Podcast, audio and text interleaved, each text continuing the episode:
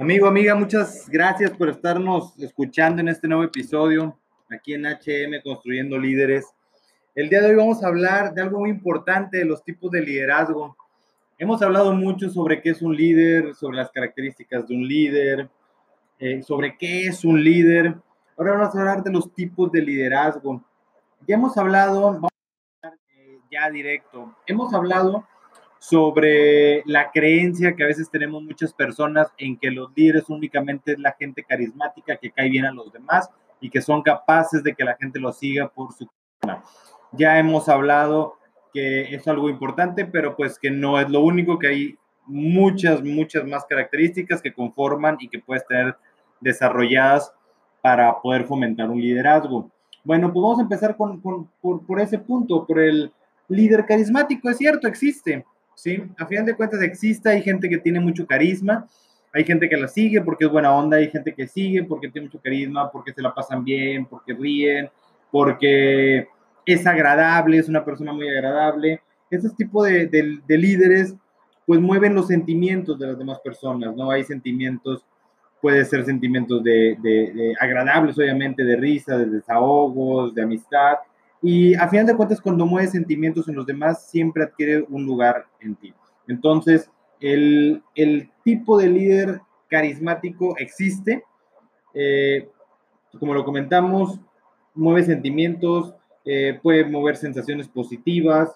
Eh, esto no, no significa que un líder carismático no precisamente tiene que ser responsable, no precisamente tiene que ser visionario, no precisamente tiene que ser disciplinado o experimentado simplemente es una persona agradable, que mueve sentimientos, que cae bien. Y bueno, ese es, ese es un tipo de liderazgo. Empezamos por ese tipo de liderazgo que es el que ya hemos hablado, que generalmente la gente piensa que es el único eh, tipo de liderazgo. Otro rubro, y pasando al siguiente, al número dos, ah, es que la gente también piensa que los líderes, pues son los jefes, ¿no? Que son los jefes en, en el trabajo. Entonces, por eso, bueno, vamos a citarlos como punto número dos. Eh, los, los título los líderes eh, organizacionales, ¿sí? Que aquí yo también difiero, difiero entre que los líderes son los jefes. Ya hemos visto varias imágenes sobre la función de un jefe y la función de un líder. Ok, la, para mí un líder organizacional o empresarial se desempeña, estamos hablando de alguien que se que se desempeña o su desempeño o su liderazgo es en el área profesional. Esta persona lo que hace es que lleva hacia la empresa, lleva hacia su gente, hacia el objetivo de la empresa, hacia los objetivos, hacia la visión de la empresa, los hace llegar, los hace llegar de manera más fácil a esos objetivos. ¿Por qué? Porque tienen cualidades y habilidades para desarrollar eh, situaciones laborales que, que, hacen cierta armonía en la gente que depende de ellos. Entonces, hay un clima muy positivo, hay un clima eh, organizacional muy bien definido, cada quien sabe lo que hay, hay respeto, hay colaboración, hay coordinación, hay un muy buen ambiente de trabajo, porque esta persona tiene esas cualidades y habilidades que hace que desarrollen cada quien su trabajo, cada quien su misión de tal modo que lleve hacia la empresa a, lograr sus objetivos de manera más fácil. Para mí, ese es un líder organizacional o empresarial. Como comentábamos, pensamos que a veces los jefes son los líderes. Yo los, los saco de ahí, no, no, no generalizo ni los pongo como jefes, son los líderes. Para mí son eso, son jefes, no precisamente deben ser líderes. Hay jefes que son líderes, es obvio, gente que se ha preparado para eso y que ha desarrollado ciertas cualidades, pero también hay jefes que no son líderes. ¿Qué pasa con ellos? Por eso yo no los, yo no los catalogo ahí como los jefes o como un tipo de liderazgo el, el jefe, porque para mí no son líderes, pueden estar al frente de la empresa, pero ellos hacen exactamente lo contrario a un liderazgo. Castigan, sancionan, amenazan, no hay un correcto clima eh, de trabajo, no hay a lo mejor tanta organización, hay una especie de ambiente de temor, eh, entonces, no es un correcto, eh, al no ser un correcto ambiente de trabajo, puedes llegar a los objetivos, puedes llegar a los objetivos, pero no vas a llegar de la misma manera, no vas a llegar de la manera más fácil y el proceso va a ser muy pesado. ¿sí? El proceso para de donde estás para donde quieres llegar va a ser seguramente muy pesado en manos de un jefe gruñón que lo que pudiera ser en manos de un líder empresarial.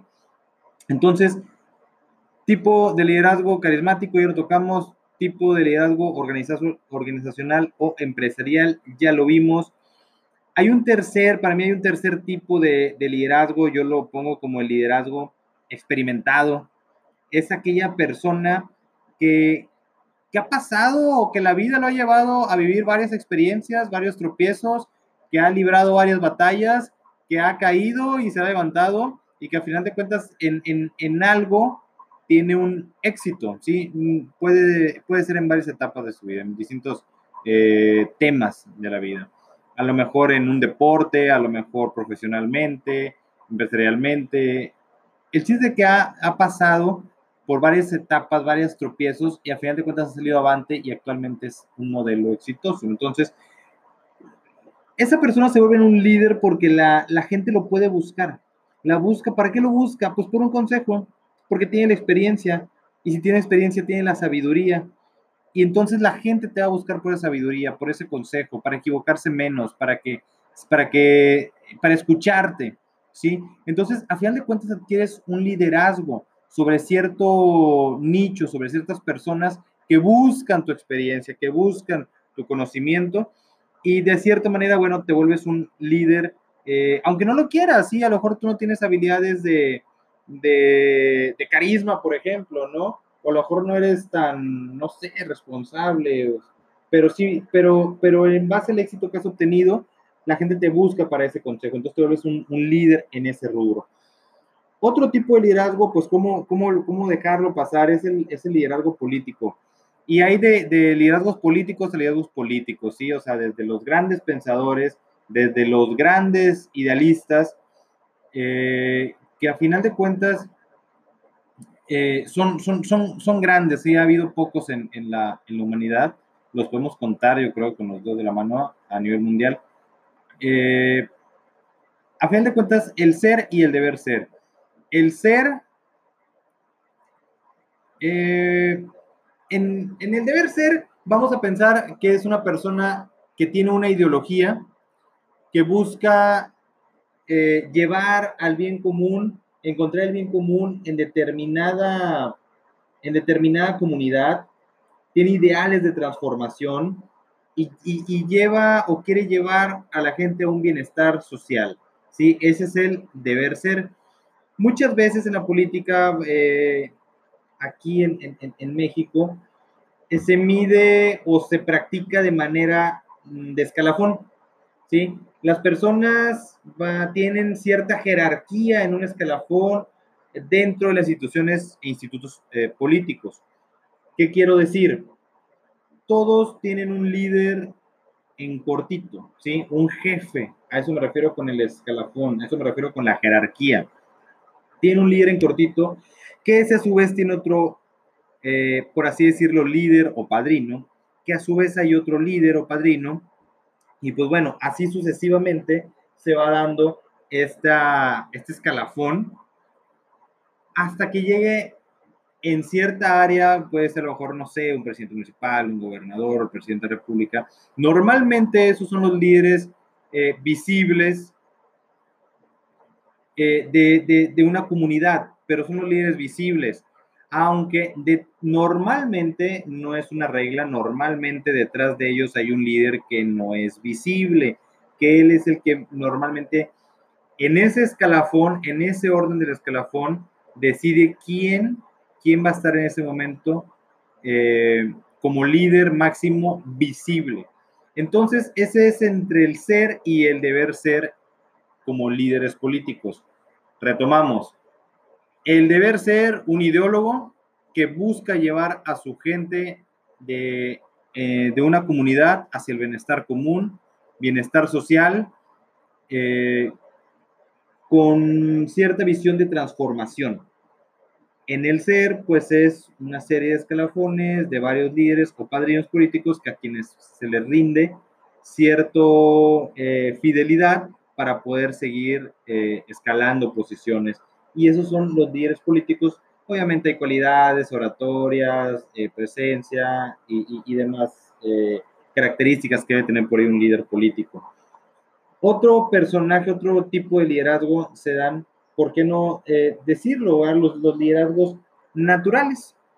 El liderazgo natural se da en tu casa, se da en tu familia, se da en tus amistades, se da en, tu en, tus aspectos personales, en el club. No hay cargos, no tienes responsabilidades, sino, sin embargo, siempre te, te siguen de cierto modo para alguna opinión, para algún, este, eh, para algún consejo, te, te siguen para, para que tomes una decisión y para que lleves los caminos a lo mejor del grupo ese de, de, amigos o de la familia a cierto punto. Es un liderazgo natural, como, como lo menciono, no tienes un cargo, no tienes una responsabilidad, simplemente tienes un liderazgo de manera natural. Por ejemplo, si entran, no sé, 10 o más personas, dos o más personas a una, a una empresa, el mismo día a trabajar y el mismo nivel jerárquico tienen, y a lo largo del tiempo pues a final de cuentas los, el resto de, de, los empleados, esos que entraron a trabajar, recurren a alguien, ¿sí? Para pedir una autorización, una responsabilidad, un consejo, eh, una toma de decisión. Y a final de cuentas no tiene ese cargo por encima de ellos. A final de cuentas tiene el mismo tiempo en el trabajo que ellos y eso puede ser un líder natural. ¿Ok? Vamos a pasar al sexto, al sexto tipo de liderazgo yo este lo manejo como un liderazgo motivacional. Puede, eh, puede ser, ¿eh? Puede ser que, a ellos no les interese ser líderes, no les causa un, este, no se vuelve locos ser un líderes, no, no se han preparado para ser líderes porque no les interesa, no han desarrollado habilidades, eh, incluso puede que sean incluso hasta antisociales, eh, que no les guste socializar. Sin embargo, ¿por qué son líderes motivacionales? porque a lo mejor ellos tienen un ejemplo de vida. Su ejemplo de vida han pasado por, por, algo muy fuerte, muy duro, por, eh, por situaciones personales que, son admirables y que, la, y que han vencido y que motivan a mucha gente a, decir, bueno, si él pudo, ¿por qué yo no? Y se vuelve una especie de ídolo, una especie de ejemplo, una especie de, de líder motivacional en el cual yo me apoyo eh, emocionalmente para también salir adelante. Entonces también existen esos tipos de líderes, los liderazgos emocionales, los, los liderazgos motivacionales, aquellos que te motivan, repito, no tienen un cargo, a lo mejor no les interesa ser líderes, a lo mejor no han desarrollado habilidades, incluso a lo mejor pueden ser antisociales, sin embargo, su historia eh, mueve sentimientos, que eso es lo que a final de cuentas debe de mover un líder. Eh, y, de manera natural, en base a su experiencia, en base a su vida, lo sigue la gente como ejemplo de vida y de motivación. Otro, otros tipo de líderes también son los líderes altruistas. ¿Qué, ¿Qué, pasa con estos altruistas? Pues al final de cuentas, de igual manera, buscan un, bienestar para las demás gentes, ¿sí? Y también en base a qué? En base a una ideología, en base a un plan de acción, en base a, a, a decir, a ver, ¿sabes qué? Vamos a combatir el hambre, tal fecha, tal día y mediante tal programa y tal, tal idea que traigo. Ok, te vuelves un líder. En primer entorno, ¿con quién te vuelves líder? Con tus colaboradores. Vende cierta ideología que haga una cierta colaboración en equipo y te van a seguir a apoyar a tu proyecto, a tu plan, a esa ayuda que quieres llevar y es tu primer nicho de seguidores, ¿sí? tus colaboradores y todos aquellos que se quieran sumar a tu ideología. Tu segundo nicho de seguidores también puede ser toda aquella persona que ha sido beneficiada de tus acciones, ¿sí? Entonces, aquí estás siendo un líder altruista, no buscas un fin político, no eres un líder motivacional, a lo mejor no tienes el carisma, no estás hablando de una empresa, Mm, a lo mejor no necesariamente debe tener mucha experiencia en eso o nada, simplemente lo vas a hacer por primera vez y, y, lanzas convocatoria y empiezas a hablar amigos que te ayuden a esta nueva etapa de este proyecto y, y lo haces. Entonces hay un líder altruista ahí, un líder que busca un, un, un bienestar en cierto rubro, en el, en el, rubro más desprotegido de la, de la sociedad, de aquellos que, que menos tienen y que más necesitan y que necesitas apapachar, pues también ahí puedes... Eh, hacer un, nicho de, liderazgo. Retomando, tipos de liderazgo, vimos el carismático, vimos el organizacional como número dos, número tres, el experimentado, Número cuatro, el político. Número cinco, el líder natural. Número seis, el líder motivacional. Y el tipo de liderazgo número siete es el líder altruista. El orden, el orden no importa, ¿eh? O sea, podemos ver eh, enumerado en distinto, en distinto orden, no importa. Eh, sin embargo, quise nombrar estos siete modelos o estos siete tipos de liderazgo y que no todo es repito, no todo es carisma ni no todo es el líder de la empresa, ¿sale? Hay muchos tipos de liderazgo, encuentra el tuyo. Si tienes algo por ahí, algún tipo, bueno, eh, enlázate con, con, con, nosotros en nuestra página de Facebook, nos puedes escribir en nuestra página web, nuestra página de Facebook, HM Capacitación Liderazgo. Eh, nos pueden escribir en, en, la, en la página web www hm-capacitación.com. Escríbanos, dinos dónde estás ejerciendo tu liderazgo, algún tipo de liderazgo que se nos haya ido, que seguramente hay más. Quise en estos momentos mencionar siete. Eh, y por ahí, escríbanos a Héctor Marín, arroba hmcapacitación.com. También por ahí nos pueden escribir. Así que estoy al pendiente de tus comentarios y de tus, eh, todas tus dudas. Por favor, ahí escríbenos porque ese es un tema que da para más y que me encantaría eh, enriquecerlo con tu ayuda. ¿Sale? Muy bien, pues nos vemos en el siguiente episodio.